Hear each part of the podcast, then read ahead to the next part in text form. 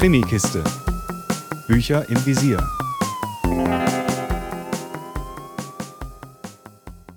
Hallo zu einer neuen Folge der Krimikiste. Heute mit dem neuen Buch von einem meiner wirklich absoluten Lieblingsautoren, dem großartigen Thomas Raab. Den sprachgewaltigen Österreicher solltet ihr kennen. Es ist ja bei weitem auch nicht das erste Buch von ihm, das ich hier rezensiere. Und das wirklich aus gutem Grund. Denn er schreibt nicht nur spannende Plots, es ist vielmehr bzw. zusätzlich, wie er sie schreibt. Nach den Büchern, in deren Mittelpunkt Willibald Adrian Metzger stand, hat er mit der alten Huber einen weiteren absolut markanten Hauptcharakter erdacht. Und die alte Huber Hannelore Huber, um genau zu sein, erlebt im neuen Buch Peter kommt später nun schon ihr drittes Abenteuer.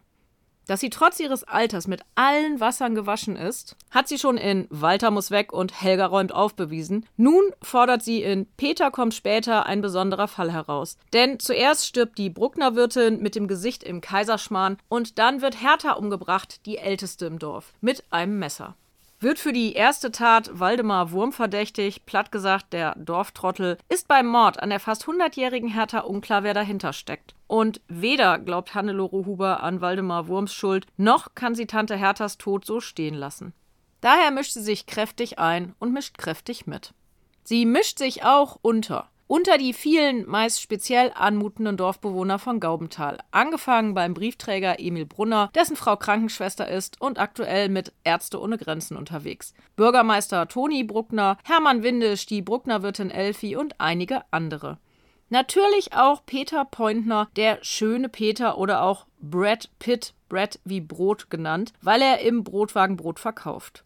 Und der hatte anscheinend auch nicht so wenig mit Tante Hertha zu tun, vielleicht sogar mehr, als es nach außen sichtbar war. Und Hannelore Huber taucht tief in die Ränke und die Geheimnisse der Gaubenthaler ein, von denen gibt es nämlich reichlich. Natürlich sind auch die beiden Polizisten Wolfram Svoboda und Angelika Unterberger Sattler wieder dabei, wobei die Untersattler, wie Svoboda sie nennt, aufgrund ihrer Schwangerschaft und der kurz bevorstehenden Geburt quasi außer Dienst ist. Nur quasi, denn natürlich kommt auch dieses Huber-Buch nicht ganz ohne sie aus und immer noch findet Wolfgang Svoboda seine Untersattler eigentlich ganz interessant. Und muss sich mit Irene Moritz erstmal einspielen, einer neuen Kollegin.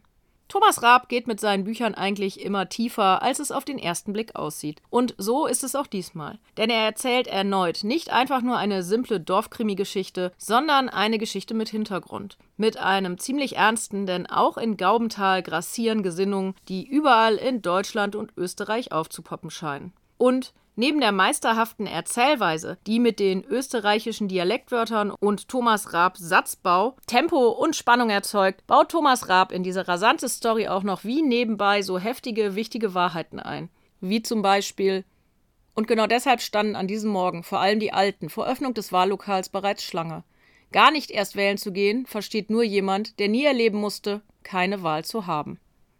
Oder Justament das Wort Domino kommt der alten Huber nämlich in den Sinn, wie sie da auf dem schmalen Weg dem Schusterbauernbuben hinterher marschiert. Sie hat es immer gehasst, dieses idiotische Spiel. Kompliziert etwas aufbauen, nur um im Anschluss dabei zusehen zu können, wie sich die Steine gegenseitig alle umschmeißen, einer nach dem anderen. Endlos, mühsam etwas aufbauen und dann ruckzuck zerstören. Sogar Weltmeisterschaften werden ausgetragen. Besser kann sich die Menschheit ja gar nicht selbst beschreiben.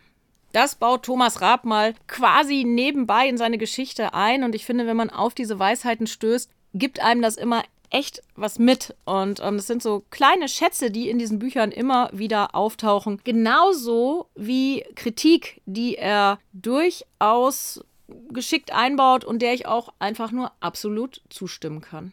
Ich frage mich wirklich, wie man all das zu einem Buch machen kann, aber genau das ist es, was Thomas Raabs Bücher so besonders macht. Die Fusion aus Sprache, Spannung, Figuren und einem verdammt genauen Blick auf die Welt. Lieber Thomas, ich liebe deine Bücher und freue mich jetzt schon auf die nächsten Erlebnisse der alten Huber, für die es auch auf der persönlichen Ebene übrigens eine interessante Entwicklung gibt. Danke für deine Bücher, für die Spannung, die geniale Lesezeit, deine Lesungen und vieles mehr. Stay writing, und ganz viele Grüße nach Österreich. Und euch sei Peter kommt später ganz, ganz dringend empfohlen. Mehr Infos unter www.krimikiste.com.